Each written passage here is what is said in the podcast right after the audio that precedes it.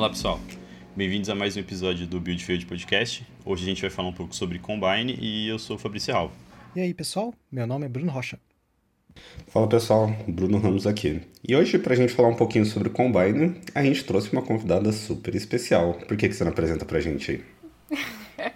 ok, oi gente, eu sou Isa, eu sou da VRS no iFood e é isso aí. Vamos conversar um pouquinho sobre Combine hoje. Boa, é, e acho que, como de, como de costume, né? É, se você ainda não segue a gente no Twitter, uh, o nosso handle é buildfeedcast. E acho que a gente já pode começar, né, galera? Opa, bora lá. Combine. O que é Combine? Eu acho que é, tem, é um framework bastante difundido hoje em dia, que a galera comenta. E normalmente quando a gente fala sobre Combine é um pouco inevitável da gente falar sobre SwiftUI em si. Mas vamos tentar focar um pouquinho mais sobre o framework, o que, que ele traz, é, agrega nos projetos em si, o que, que traz um paradigma diferente pra gente é, lançado aí em 2019 e anunciado na mesma WWDC do SwiftUI. Acho que a gente pode explorar um pouquinho esse assunto aí no projeto como um todo. E as perguntas, inclusive, são muito boas e bem relacionadas ao framework em si, ao invés de falar do SwiftUI, o que é muito bom também. Então, Isa, você não quer falar um pouquinho pra gente aí? O que, que para você é Combine? E se puder resumir aí pra galera que tá ouvindo pela primeira vez, o que, que é Combine? Ok. Uh, vou, vou, tentar meu melhor aqui, mas enfim.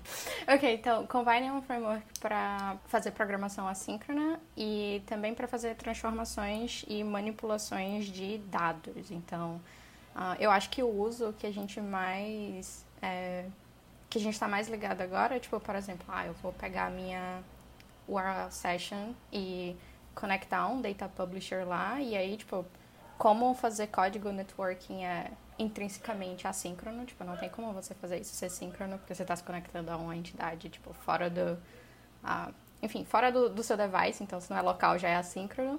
É, temos aí, tipo, esses publishers do, do Combine que já ajudam a gente a resolver. Isso é um exemplo de programação assíncrona que a gente faz bastante, né, em, em client um, iOS. Mas eu acho que, tipo, Combine realmente brilha quando a gente está vendo uh, a quantidade de uh, operadores, publishers que Combine tem, que são tipo essas pequenas pecinhas, esses pequenos assim métodos que tem para que você mude o stream de data que você está recebendo de alguma fonte. E essa fonte é um publisher. Então, acho que uma forma legal de você pensar em Combine, tipo, visualmente, é como se fosse um, uma encanação, né? Você tem lá algum lugar que está saindo água.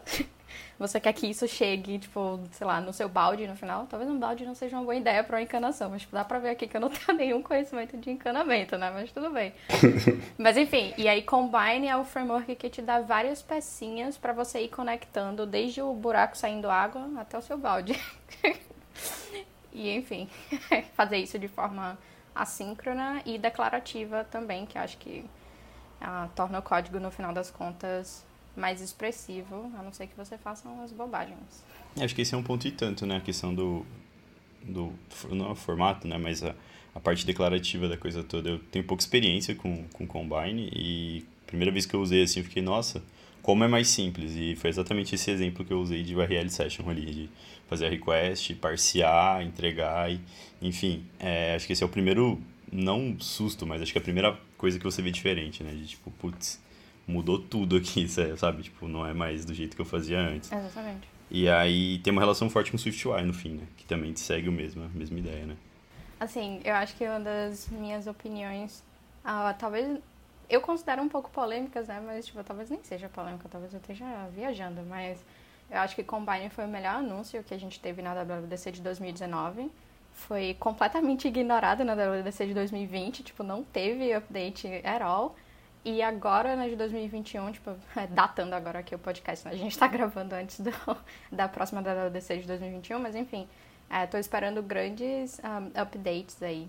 Mas é, eu acho que SwiftUI acabou atrapalhando a forma com que a comunidade aprendeu a usar o framework, porque a gente fica muito atrelado a, sei lá, tipo, vou criar aqui um, uh, um observable object para ser, sei lá, a source of truth dessa minha view.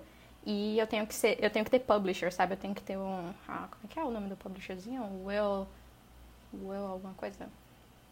Enfim. acho que acabou amarrando um pouco a forma com que as pessoas estão compreendendo e, tipo, aprendendo a usar o framework a é, os usos de SwiftUI. Mas, tipo, Combine, tipo, que nem o exemplo que a gente deu no início, né, de Nestor Session, não tem nada a ver com Vue. E, inclusive, acho que quanto mais longe o código de Combine tiver da sua lógica de Vue, melhor. Mais, tipo, mais poder você vai tirar dele. Até porque é assíncrono, né? É... Bom, é um, é um paradigma diferente, né? Eu acho que a primeira vista, uma primeira opinião acho que muitas pessoas têm é você perguntar, ah, tipo, pra que que serve isso? É, qual é o uso uhum. desse framework?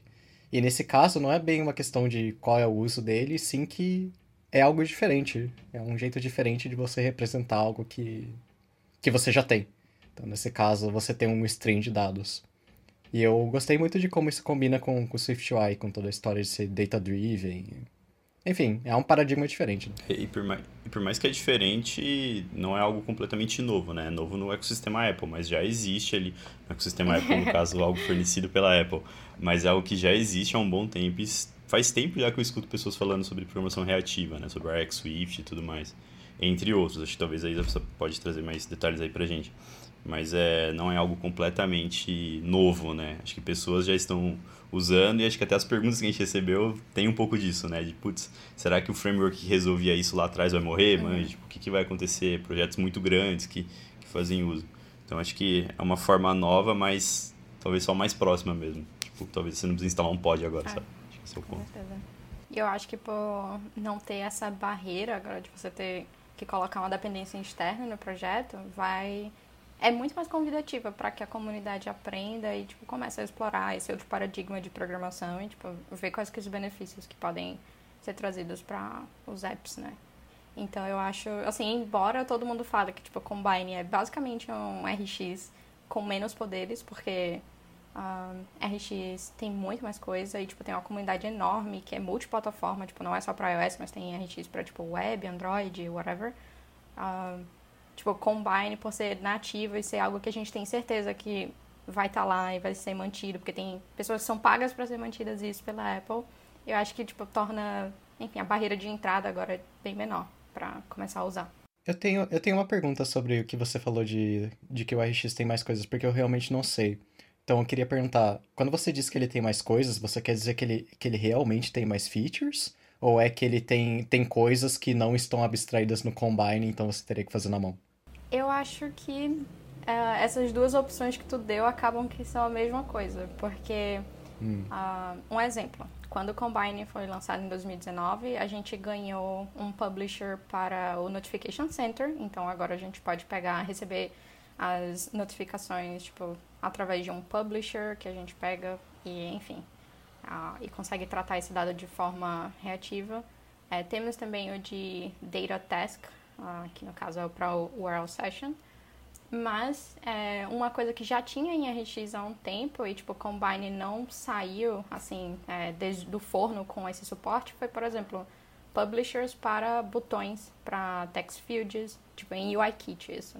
É, para, sei lá, tipo, uh, refresher control, para enfim, para diversas coisas. E assim, ah, são abstrações que você consegue fazer, tipo, facilmente usando um subject, você conecta lá na sua view e acabou, tipo, é, assim, é um códigozinho, um template que você vai acabar repetindo para vários componentes, caso você queira usar Combine com UIKit, mas que o RX, ah, se eu não me engano, já tinha isso, já, porque, tipo, é um dos usos mais óbvios que a gente tem, eu quero lidar... Ah, eu quero suportar as, as coisas assíncronas, os eventos assíncronos que vão acontecer no app. E boa parte desses eventos vem de interações de pessoas usando o app. Não é só, tipo, coisa uh, de fazer uh, request para network e esse tipo de coisa, sabe? Então, eu espero, eu espero ver isso uh, na próxima, enfim, iteração aí do Combine, mas não sei se vai. Entendi, entendi. Eu tinha medo que tivesse alguma coisa que você realmente não conseguisse fazer no Combine. A gente, eu tenho um framework aqui que a gente, por um tempo, a gente estava tentando implementar ele com Combine. E eu estava passando por um problema em que eu tinha que implementar isso no meu app delegate, mas o app delegate ele não é reativo. Eu preciso fazer uma camada em cima disso. E eu vi que no RX ele meio que tem isso, você consegue soltar um, um publisher a partir de um método chamado. Então eu pensei, putz, agora como é que eu faço isso? Aí eu vi, ah, não é que não dá, é só que eu tenho que construir a camada que faz isso, que é. Imagino que seja a mesma coisa que o RX faz por baixo. Menos mal. É, é, não, acho que é exatamente isso. Tipo, o RX ele já tem muita coisa pronta pra você. E que Combine poderia ter, e, enfim, não sabemos se tem. Acho que outra desvantagem também, já que a gente está nesse tópico, né, falando do RX e Combine, é que RX é open source. Então, em, ao mesmo tempo que isso pode ser uma desvantagem, porque rola, sei lá, um medo de que talvez o projeto não vai ser mantido para sempre. Não sei se alguém se preocupa com isso, mas enfim, algo a se preocupar quando você tem uma dependência externa open source. Mas uh, tem a vantagem de que está sendo construído, tipo, assim, aos olhos de quem quiser ver. E se você quiser ajudar, você pode chegar a ajudar, você pode se envolver com o projeto e você pode ajudar, tipo, a modelar a forma com que esse framework vai evoluir. Já Combine não é, não é open source, você tá lá, tipo, as mãos e as decisões de que, do que a galera da Apple vai priorizar para entregar, sabe? E aí, talvez, assim, tipo, teoria da conspiração aqui, mas talvez, tipo, esses bindings com um, UI controls de UIKit seja algo que a Apple despriorizou para tipo não não deixar UIKit tão fácil de usar com Combine quanto o SwiftUI é. Então, ah, não, não vou não vou dar um tiro no meu pé, né? Eu quero que a galera use mais SwiftUI por enquanto, então, tipo, eu vou vou fazer todo o suporte que eu puder para SwiftUI e quem quiser usar com UIKit que construa os seus wrappers ao redor, sabe? Teoria da conspiração, tá? Já lançou uma fanfic já, né? Com o pessoal Apple. o, yeah, mas esse, esse é um ponto interessante, porque a gente até falou um pouco sobre o quanto o Combine acaba entrando no nosso sistema. Então, ah, vamos usar ele mais para dados, né? E menos para UI. Mas quando a gente... Não menos para UI, né? Mas depender menos disso em todas as camadas ali. Mas quando a gente começa a usar, a pensar em usar ele no UIKit, a gente está estendendo o uso dele. A gente está, ó, vamos colocar aqui, isso vai ficar presente. E da forma que a gente está colocando, ele não sai. Tipo, do dia para noite a gente não vai conseguir tirar isso.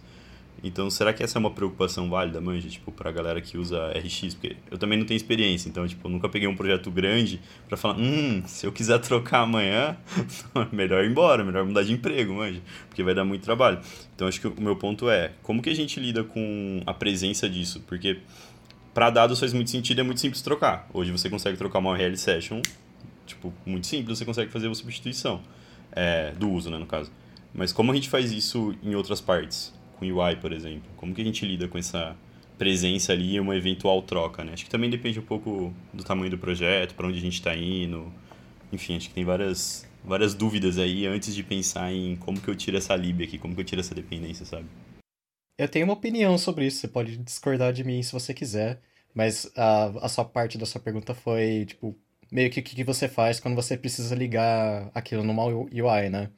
E a minha, minha resposta é: ninguém devia estar fazendo isso. Né? Quando uma pessoa. Porque não é para isso que serve, né? Foi o que a gente conversou. Isso é um string de dados assíncrono, que não tem nada a ver com UI, isso é para isso é para dados. Aí quando eu vejo que as pessoas fazem apps inteiros de UIKit com RX Swift, para mim isso não faz nenhum sentido, sabe? Não é para isso que foi feito o, o, framework. Eu, pessoalmente, eu nunca vi um app em RX Swift que não fosse um inferno de, de se manter. Porque, não, é para isso que serve. É um string de dados assíncrono. E o I é main thread. Isso é, isso é outra coisa, sabe? Ah, eu falei mais cedo que a gente estava fazendo um framework de Combine aqui. E a gente tem uma regra muito explícita que isso não é para ser usado para coisas de UI. Porque a gente não vai manter, tipo, um string síncrono de main thread. Isso são coisas que você pode rodar em várias threads ao mesmo tempo e tem um, uma sincronização por baixo. E a gente vai enviando um string de eventos. E não é isso, o UI não é feito para isso. Tirando o SwiftUI, que é feito explicitamente em, em cima disso.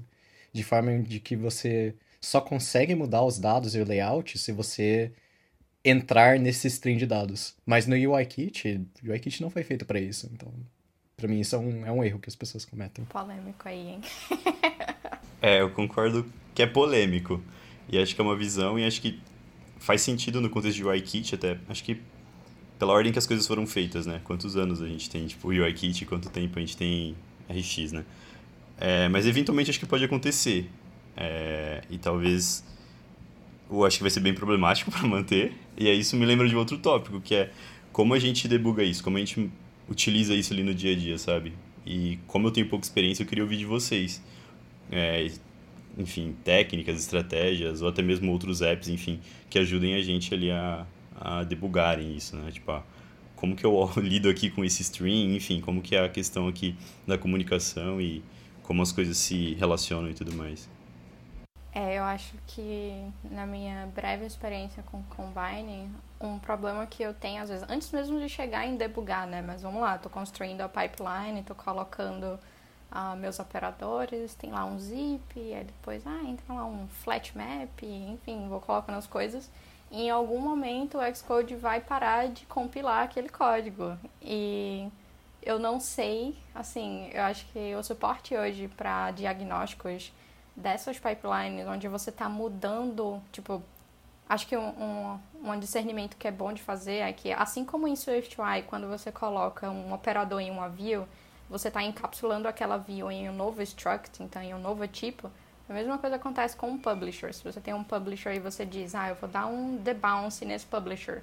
Quando você for inspecionar o tipo daquilo, vai ser um debounced com um publisher dentro, sabe? Enfim. E aí, como a gente está agora uh, com essas técnicas de programação que estão mudando muito rápido, tipo das coisas, uh, enquanto, tipo, ao, ao adicionar um operador só, eu acho que o, o, sistema de, de, diagnóstico do Xcode não está tão preparado para isso. Então, eu acho que é fácil, às vezes, você coloca, errar a ordem lá de um publisher ou de um operador e parar de buildar e ser meio difícil de você recuperar aquilo, porque você não sabe, você não consegue acompanhar exatamente qual foi a transformação de tipo que você fez que deu errado. A não ser que você, tipo, expanda os tipos de cada coisa, sabe? E, sei lá, uh, por exemplo, muitos desses operadores, eles recebem uma closure. Então, quando você, quando chega nesse ponto de, tipo, ah, não tá, não tá buildando, não sei o que que tá acontecendo, você pode expandir essas closures, tipo, realmente fazer a anotação de tipo delas lá, tipo, ah, aqui eu vou receber um parâmetro desse tipo e aqui dentro eu vou retornar um novo parâmetro desse outro tipo. E aí fica mais fácil. Mas eu concordo que isso não é uma boa a, a abordagem, porque eu não quero ter que ficar reescrevendo o meu código só para poder acompanhar os tipos, tá ligado? Eu acho que talvez com a experiência e usando mais Combine você consegue fazer essas transformações de tipo na sua cabeça. Mas seria legal que os diagnósticos do Xcode conseguissem acompanhar a gente mais. E tem aquele clássico erro também de operação muito complexa para ser evalua evaluated é. muito rápido. Né? Exatamente. É um problema do compilador, infelizmente mesmo. É. Mas agora entrando um pouquinho assim, assumindo que temos uma pipeline lá de operadores e publishers que funciona e que builda, mas que o que ela está retornando para mim não é exatamente o que eu esperava. Então agora a gente entra um pouquinho em talvez debugar, né? Não é exatamente um bug, foi um erro seu, mas você quer descobrir em, que, em qual parte você errou para você poder ajeitar. E algo que eu demorei muito para descobrir, um operador muito útil, que eu demorei para descobrir, é o print. Você consegue colocar, tipo, na sua string de dados um ponto print lá, e aí todos os valores que passarem uh, upstream daquele do print que você colocar vão ser printados para o console e você vai conseguir ver uh, o que está acontecendo em todos os steps. E demorei muito para descobrir que tinha isso e eu saía printando as coisas na mão, sabe? Não me orgulho disso. Mas agora que eu descobri que tem um print, acho que ajuda bastante. Exato, isso que eu ia comentar. É, minhas experiências de trabalhar com Combine em si foi tudo em projeto mais à parte, assim mesmo. Tipo, não peguei um tamanho de um app do iFood e tentei, tipo, usar algo parecido. A não ser em, em targets separados lá, que foi o que, que a gente trabalhou, que inclusive eu acho que tem pergunta relacionada, a gente pode falar um pouquinho mais disso pra frente. Uhum. Então, tudo funciona normal, assim. eu acho que é, o que a gente comentou sobre, mesmo não trabalhando com Combine, outro tipo de programação mais imperativa mesmo que a gente está acostumado é, se você junta um monte de operators assim, tipo numa, numa mesma numa array, por exemplo, você faz um, um filter, um reduce, um map, um monte de coisa, tipo, aquilo vai se tornar um pouco inviável de você debugar se você manter tudo numa mesma estrutura e dar o erro de compilador que o, que o Bruno comentou. Inclusive lá no iFood a gente tem até um linter que calcula lá um pouco o tempo de, de compilação de, é, de tempo de cada função e que ele acusa quando você junta esse, essa quantidade de, de operadores assim. Então imagino que seja o mesmo problema. Ah, não tive nenhuma treta relacionada. Eu acho que eu lembrei aqui de um caso que, quando eu tava construindo o meu appzinho, que me deixou pelo menos um dia tentando entender o que estava acontecendo. E eu vou falar agora. É, eu tinha, tinha implementado uma, um sistema de autenticação, assim, não de autenticação, desculpa, de uh, fazer a requisição de autorização para ler dados do HealthKit, beleza? Então, uh, você vai apertar lá no botãozinho, vai aparecer o fluxo, você vai selecionar os dados que você quer dar acesso ou não e terminar. Pronto, beleza. Mas a aparição desse fluxo estava relacionada a um clique no botão. Aí eu falei, não, por que, que eu estou usando é, callback? Que negócio 2018? Eu vou para 2019 agora e eu vou usar um publisher. Aí eu amarrei uh, esse meu fluxo e coloquei dentro de um future que é um publisher que a gente tem em Combine que recebe uma closure. Então, acho que futures eles são bem amigáveis para que você é, adapte código que não é, uh, que ainda está relacionado a callbacks e closures, enfim, e transforme ele num início de uma pipeline reativa. Então, esse future vai ser meu publisher e dele que eu vou construir todo o resto. Mas enfim, Fiz isso, né? Continuei criando ou disparando o publisher no momento do tap do botão, mas o que foi que aconteceu? Eu rodava o app e o fluxo aparecia independente de eu ter apertado no botão ou não. Que foi algo que me deixou tipo, porra, isso não faz sentido. Eita, não sei se pode falar palavrão. Mas enfim, falei. e. É, Todo não... mundo aqui é maior de 18. Enfim, para mim não fazia sentido aquilo, porque eu tava é, dando subscribe no publisher no momento em que eu apertava o botão. Então, é, aquilo não entrava na minha cabeça porque não era dessa forma que os outros publishers que eu já tinha usado de Combine funcionavam. Fui na documentação da Apple, tinha lá que Future é um, sei lá, um publisher, não sei, tinha tipo uma linha de definição que não me ajudou em nada. E eu continuei, né? Tipo, procurei assim, Talvez eu também não estivesse pesquisando certo, mas enfim, depois acho que de um dia, no dia seguinte, quando eu voltei assim para começar a debugar, um amigo me mandou um trecho de um livro que ele estava lendo, do Donnie Walls, é, que é até um, uma pessoa que está sempre postando aí coisas sobre conteúdo legal sobre Combine, recomendo muito. Mas enfim, ele mandou isso para mim e falou: olha, é, futures são criados eagerly, ou seja, tipo, eles não são criados no momento em que você dá subscribe. Tipo, quando você inicializou um future, a closure que tiver dentro desse future vai ser executada. Então era tipo essa meio que a, a origem do problema que eu tava tendo. E era algo que facilmente seria resolvido com uma linha na documentação da Apple. Mas, enfim, né? Ah, dependeu aí de eu, tipo, correr atrás de outras fontes de informação para poder descobrir. E também descobri que o Future é o único publisher de Combine que funciona dessa forma. Todos os outros publishers eles só vão dar trigger na pipeline no momento em que você dá subscribe neles. Se ninguém dá subscribe, eles não vão estar tá, é, puxando eventos. Então, achei bem contraintuitivo que futures funcionem assim. E para resolver isso, o que eu tive que fazer é dar um deferred, ou seja, um, amarrar o meu future. Fala amarrar, mas tipo, talvez amarrar não seja a palavra, mas enfim. Você cria um deferred e coloca o seu future dentro com a closure que você quer executar dentro. E aí ele vai passar a funcionar da mesma forma que você esperava de outros publishers. Acho que uma coisa que ajuda muito também é entender como essas coisas reativas funcionam por dentro, vendo outros frameworks de até o próprio RxJ Swift ou de outras linguagens mesmo. Que a gente tem muita coisa que parece que é mágica, mas como a gente falou, isso, isso, não, é, isso não é novo, né? Isso, isso já existia e e todos esses frameworks eles meio que funcionam da mesma forma. Então se você entende o conceito de como essas coisas funcionam, acho que fica mais fácil também de escrever código e debugar depois no futuro. Tem, sobre isso vocês comentaram, e até entender um pouco de como as coisas funcionam. Os vídeos da WWDC de 2019 são muito bons. É, na hora que eu fui começar a mexer mais um pouquinho assim com SwiftUI e Combine, os vídeos são, são bem legais, assim.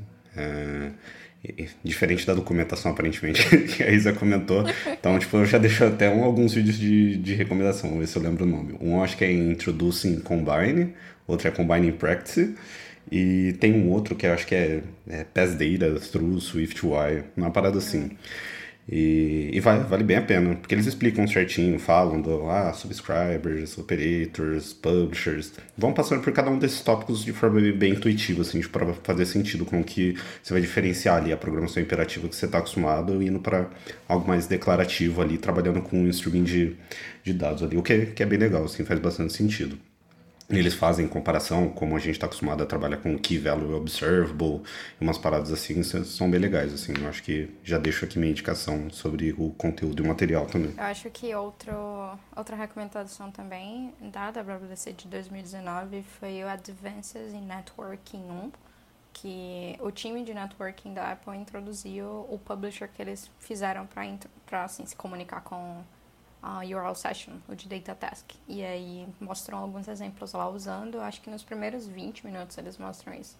É bem bacana também.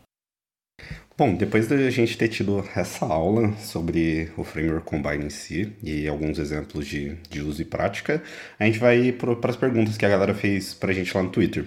Pode parecer estranho, as pessoas perguntaram lá e passado tanto tempo e a gente está trazendo o tema agora, mas que a gente realmente precisou ficar um tempinho aí sem gravar devido a problemas pessoais é, nossa.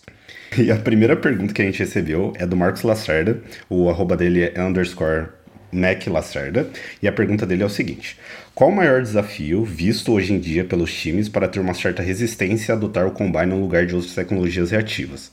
O mesmo valeria para a adoção do SwiftUI? Abraço, meu povo. É, se eu puder.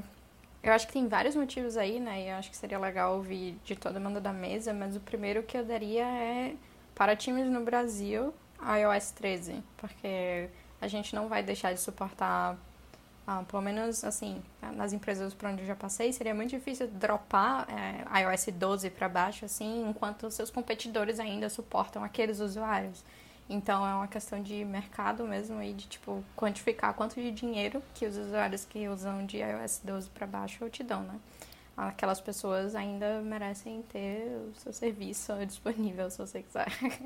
Ah, uma coisa acho que, que eu adicionaria é que eu não sei se tem uma resistência entre Combine em, em relação a outras tecnologias reativas, se você ignorar a parte do, da versão do iOS. Eu acho que eu diria que teria, tem uma, uma resistência a mais sobre ser um paradigma diferente mesmo. Fazer uma coisa nova, assim, normalmente é, um, é uma barreira. É, eu Isso eu concordo que, bastante. Eu acho que o mesmo vale para SwiftUI também, tipo a gente vê muita gente comentando aí que, tipo, ah, é 10 mil vezes mais rápido construir essa UI super complicada aqui em SwiftUI. Meu Deus, vou até gravar um vídeo aqui e aumentar a velocidade. Mas eu acho que o que as pessoas tão, não consideram é que muitas empresas não estão trabalhando em construir views do zero, sabe? As empresas já possuem design systems libs de componentes, várias extensões, várias views que a gente reusa então, não é como se a gente estivesse construindo do zero, sabe? Não é como se a gente fosse levar aquele tanto de tempo para construir aquela view complicada em SwiftUI, só porque a gente está usando UIKit. Então, acho que velocidade, quando a gente está falando de aplicativos em escala, não se trata só do framework, mas também do environment que a gente está, né? Do quais foram as coisas que as pessoas que vieram antes da gente já construíram. Isso, exato. É, até dando spoiler de uma possível futura pergunta daqui a pouco, mas essa parte da curva de aprendizagem tem que ser levado muito em consideração, é, totalmente olhando para a decisão de, de negócio ali que você está tá trabalhando no momento da empresa e tudo mais. Eu digo isso porque, com a experiência que eu estou tendo agora construindo a, algumas apps é, em SwiftUI, Combine, com essas novas tecnologias, agora, a não, tipo, diferente do que eu já fiz no iFood, que foi construir pequenas partes, é, a curva de aprendizagem é muito alta. Eu digo, tipo, sei lá, para mim construir uma pequena tela, eu devo ter levado, sei lá, 8 horas, 9 horas, porque é difícil, o paradigma é diferente. E toda aquela construção que a gente está acostumada de, ah, é de subviews, você taca ali uns, umas constraints e tudo mais, ele muda demais. Principalmente de, de todo o funcionamento do SwiftUI com filhos, com a, com a regra de árvores que a gente tem de construção de UI. Então, isso difere bastante. Essa curva de aprendizagem deve ser levada muito em consideração. Então, sim, concordo bastante com o que vocês levantaram. E o SwiftUI também, a gente pode dizer que ele não tá tão avançado hoje, né? Porque eu tentei fazer um app em SwiftUI e demorou 5 segundos para eu precisar de um daqueles hosting controllers para chamar coisas do IOKit, porque o SwiftUI não consegue fazer isso nativamente ainda. Ainda, né? Com certeza vai ser no futuro, mas hoje ainda está um pouco para trás. Bom, a segunda pergunta é do Leonardo Pugliese, o, o arroba dele é leo underscore Pugliese, e a pergunta dele é a seguinte. Pensando num app feito do zero hoje, vocês acham que faz sentido escolher RX em vez de Combine? Pensando que a skill dos devs do time dos dois frameworks é igualmente baixa? Eu escolheria Combine só pelo fato de você não ter um framework third party a mais no, no projeto. Não depender de coisas feitas por terceiros apesar de a gente depender de muitas coisas feitas por terceiros, quanto mais você minimiza, acho que, que é bom. O tamanho do seu app diminui também. Mas voltando naquele ponto, né? eu não usaria isso para UI de jeito acho nenhum. Acho que tem o famoso depende, né? tipo, é, por mais que é uma dependência a mais ali, eventualmente, acho que a gente até tocou nesse assunto, a maturidade do RX Swift, por exemplo, é um pouco mais alta. Então, mas também não sei o contraponto ali, putz, preciso fazer algo que não está disponível no Combine. Nossa, eu vou sofrer muito aqui, ai meu Deus, o que, que, que, eu, que eu faço agora? Mas é um depende, acho que é pesar ali, sabe? Mas eu concordo com a visão de, putz, é uma coisa a menos e acho que tem a questão de manter também. Não acredito que do dia pra noite vão fechar o RX, ó, oh, o pessoal parou aqui, não, não tem mais. Mas é com certeza algo para ser considerado. Eu tenho uma opinião um pouco forte sobre isso. Talvez algumas pessoas me odeiem, mas eu tenho a impressão de que todo projeto que hoje é construído todo com uma base escrita em cima do RX, inclusive usando os data source, delegates e todas as implementações do próprio RX, são de pessoas que tinham uma, um ótimo know-how de como isso funciona. E começou o projeto do zero escrevendo em cima de, de uma third party desse tipo. É, mas dificilmente, quando tem é uma equipe já maior que precisa tomar decisão de usar ou não, se o projeto, tipo, as pessoas pensarem que esse projeto pode escalar e pode ter uma grande base de usuários, grande manutenção, etc. Eu acho que dificilmente essa decisão vai, vai ser tomada. Eu estou dizendo isso, tipo, é, totalmente baseado com pessoas que eu conversei que usam RX. Trabalhei em projetos também que tinha partes que tem RX e todos os casos são semelhantes. São de pessoas que têm bastante experiência como que a programação reativa funciona e acabam utilizando alguma tecnologia dessa para trabalhar em cima. Não dizendo que isso é ruim, tá? Mas é, eu acho que essa decisão normalmente é, é tomada de forma mais individual de experiência, tipo, de times menores, assim. Mas assim, é, só para dar mais 50 centavos, né? Já que todo mundo falou. É, se você tá. A sua decisão é de escolher um framework só porque você quer aprender algo novo, aprender um novo paradigma, então eu iria 100% com Combine. se você não tem requisitos de, ah, eu vou pensar nessa aplicação como uma coisa que vai ser mantível a longo prazo, você está fazendo só para aprender, tipo, vai com Combine, porque, assim, tem grandes, uh, tem muito, tem resources muito bons aí. Fora a documentação da Apple, tem coisa muito boa. Boa, beleza. Indo para a terceira pergunta, a gente tem a pergunta do Andrew, uh, o arroba dele é Andrew underscore é, We Rand, eu acho que é assim a pronúncia. Mas beleza, a pergunta dele é: em quais situações o time deve utilizar Combine? E qual seria a vantagem em ter um módulo de network com Combine ao invés de um módulo com uma lib que faça a mesma função? Acho que isso é um pouco do que a gente respondeu no, no episódio como um todo, né?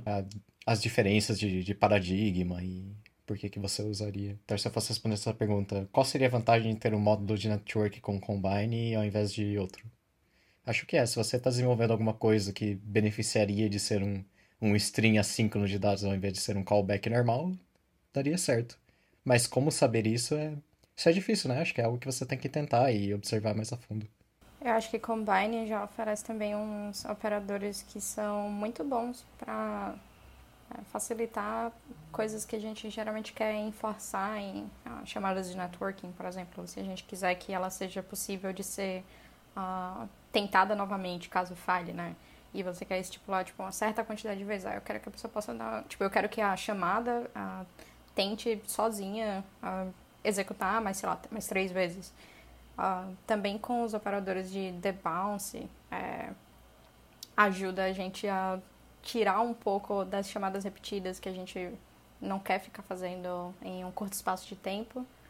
É, tem outras vantagens também, por exemplo, o Combine desde 2019 já saiu com operadores para fazer decode de modelos, então um, tem isso nativo também, né? É, eu acho que tem algumas vantagens aí de você tornar seu código mais expressivo, mas aí realmente, como o Bruno falou no meio do episódio, você pode acabar chegando com ao final e ter tipo um, um método com vários operadores lá gigantes e pode ser que fique um pouco complicado depois. Então, se você for por esse caminho, é, tentar quebrar as coisas um pouquinho, sabe? Acho que seria uma boa ideia. Continuando aqui, a gente tem a pergunta do Victor Barbosa, é, o arroba dele é vitinhomb underline, e a pergunta dele é a seguinte, é, com o Combine em jogo, há grande chance do iX Swift descontinuar? É, recentemente eu escutei um podcast do, acho que foi do Sandal, que eu, uma das pessoas que mantém o RX foi lá, é, e tipo, conversou um pouquinho com o Sandal, e isso foi pós-Combine ter lançado também. E pelos próprios... Uh, pelas próprias pessoas que estão mantendo, tipo, não parece que eles têm pretendem parar não. Então, é isso aí. Mas eu acho que a melhor forma de fazer isso mesmo é você indo lá no projeto e ver qual o ritmo que o projeto está indo, tipo, novas issues, novas branches, requests, ou então chama a pessoa que mantém no Twitter. Eu acho que libs consistentes igual a este Swift que a gente tem e tudo mais, dificilmente eles são descontinuados. É... Acho que um exemplo que eu consigo trazer disso é a mesma coisa, sei lá, quando o URL Session foi lançado, tipo, não exatamente a Lomofire ia parar de existir. É, quando foi lançado Codable, tipo, coisas como Unboxing e outras libs que eu não me lembro o nome agora que eu já utilizei também, tipo, eles ainda são continuados, sabe? Às vezes é em questão de features mesmo, que a gente até acabou comentando, tipo, o RX Swift por ser é uma lib open source, ela foi todo construído com a necessidade ali dos devs do dia a dia, que foram abrindo issues e pull requests e alimentando isso. Acho que ela é bem poderosa em si, então dificilmente eu acho que, que algum projeto que seria descontinuado da noite pro dia por simplesmente aparecer o Combine, assim. Então, acho que algo similar, se assim, algum exemplo que eu consigo trazer para resposta. Bom, indo para a última pergunta, é do Adriano Dias, o arroba dele é Adriano D1AS, e a pergunta dele é o seguinte: Vocês tiveram a oportunidade de implementar código usando Combine que foi para produção? Como foi a experiência e como vem sendo o progresso, manutenção, adição, desempenho, etc. do que vocês desenvolveram? É, eu acho que eu posso falar um pouquinho disso. Em 2020 eu trabalhei bastante com Combine e embora eu não tivesse, por exemplo, uma camada de networking toda em Combine, eu usava bastante para poder fazer o binding ah, das minhas views em SwiftUI, né? o projeto em SwiftUI está fadado a usar Combine. Não precisa, mas enfim. E eu acho que um dos desafios que a gente teve mais na frente foi quando a gente começou a mexer com um, ah, operações de tempo porque Combine tem grande suporte também para você criar schedules e timers e esse tipo de coisa. Só que depois quando você vai testar e você tem que mocar esses schedules e mocar esses timers, aí fica um pouquinho mais difícil de você ter um teste determinístico, né? Então, acaba que, enfim, esse problema aí eu não resolvi ainda. Foi um, é um desafio lá que eu deixei pra galera resolver. Mas eu, eu diria que esse é um dos pontos aí. Mas eu acho que tocando no assunto testabilidade também de Combine, se você já testou um, código assíncrono usando expectations no XC Testes mesmo, acho que a mesma abordagem vale para Combine também, só que aí o código acaba ficando tipo muito verboso para testar. Então eu recomendaria construir uns wrappers ao redor disso também para enfim, deixar seu teste mais legível em um código que vai, vai para produção e você vai precisar estar tá mexendo nisso e tipo, ter certeza de que os testes são legíveis. Eu, eu também não cheguei a colocar em produção, mas o, o que a gente tentou fazer aqui, que tem Combine no, no meio, eu diria que, que a experiência é que no começo tem uma curva meio grande para você entender como funcionam os operadores e a lógica dos publishers afins. Eu lembro que no começo a gente olhava e falava, Mano, o que, que é esse negócio, cara? Não tô entendendo nada aqui. É muito complexo, não quero mais usar isso. Mas depois que você entende, você fala, ah, faz sentido. E no final funciona muito bem. Uhum. Então tem uma curva para entender os conceitos. Eu acho que é uma parada. Eu não sei se isso entra na resposta, tá? Mas enfim. Uma coisa que atrapalhou bastante a, a curva de aprendizado minha com Combine foi que eu cheguei num projeto que estava usando Futures e acho que atrapalhou bastante entender o future de Combine com o future, uh, enfim, da outra lib lá, que é bem famosa. E como essas duas coisas estavam macarrônicas juntas, assim, no mesmo código. Às vezes dependência, a dependência de features não estava isolada em uma partezinha. Então, não confundir, são coisas bem diferentes. Sim, é, eu acho que de colocar em produção, acho que eu já comentei bastante quando a gente. Em episódios passados, não me lembro exatamente qual episódio em si, mas que eu acabei comentando que a gente criou o nosso Watch Independent App do iFood e a gente acabou utilizando o SwiftUI e estar, como a Isa comentou ali, não ter muito. É, eu acho que esses são grandes benefícios quando você trabalha com SwiftUI, mas com Binary. Eu acho que você tem uma. Em questão de produtividade, quando você entende como as coisas funcionam e aplica, ele se torna bem rápido mesmo o paradigma é totalmente diferente. E em questão de manutenção em si, é igual eu comentei, puxando um pouco a gente respondendo a penúltima pergunta que a gente fez, que é você colocar ali o peso da curva de aprendizagem. Normalmente, para uma pessoa que está tendo um primeiro contato daquela tecnologia em si, do SwiftUI, Combine, é, e como que a gente faz ali o tráfego de dados ali entre as camadas, ele se torna bem complexo. Realmente é difícil. É, e no nosso caso, na maior parte que a gente fez ali no aplicativo do Watch, também foi para fazer o bind ali das informações e apresentá-las na View. Porque, como eu tinha comentado também no nosso aplicativo do Watch, a gente montou um quebra-cabecinha ali com os módulos que a gente já tinha prontos do, do Core App ali. Então, câmera de network em si, a gente acabou todo ganhando em si. Então, a gente acabou utilizando mais para fazer o binding das informações. Mas eu acho que eu colocaria ali novamente ali a questão da curva de aprendizagem, o quanto que a, a comunidade em si está adotando todo esse tema e quanto que as pessoas da empresa ali já têm domínio sobre o framework em si também. Acho que são pontos totalmente relevantes. É, da questão, tipo, putz, vale a pena colocar ou não, tipo, onde que, que vale a pena a gente testar. É, e como a gente sempre fala, eu acho que vale a pena, se for da vontade de testar mesmo, entender como que isso vai progredir dentro do seu time, seria aplicar em pequenos exemplos mesmo. Então, no nosso caso lá do iFood, que a gente acabou. É, aí, no caso, não é, especificamente do Combine, mas quando a gente implementou o Sign with Apple, que a gente puxou essa parte do SwiftUI, coisas que necessitam ali de iOS 13, é, no mínimo, você aproveitar essas oportunidades para você testar e ver como que isso vai vai ser dentro do seu time, assim, porque dificilmente vai ter uma resposta, tipo, para uma empresa que já adotou SwiftUI em 100% ali seu code base, pois vai ser bem mais simples, vamos assim dizer, porque vai ter toda uma documentação já criada pelos devs e tudo mais. Mas se for algo totalmente novo para a empresa ali, para o seu code base, acho que vale você testar ali em pequenas partes e ver como que isso vai, vai ser adotado ali pelo seu time. Porque uma resposta certa, acho que para isso definitivamente não vai ter. Vai ser bem o caso a caso. Ali. Bom, pessoal, então foi isso. Acho que foi um papo muito bom aí. É, agradecer a todo mundo que enviou as perguntas lá no Twitter e, e também a presença da Isa aí, que agregou bastante pro episódio. E valeu, galera. Valeu, pessoal. Valeu, pessoal. Valeu, Isa. Tchau, tchau. Ah, então tá beleza. É, quem quiser seguir no Twitter é LSABYTE. Uh, tô lá falando, reclamando da vida e reclamando de iOS e Swift e tal. E não sei se eu devo deixar mais algum contato. Ah, a gente vai deixar então na descrição meu site. E eu escrevi um postzinho lá sobre HealthKit e Combine, que é uma boa introdução aí pra quem tiver querendo, querendo dar uma olhada. Top demais. Valeu, pessoal.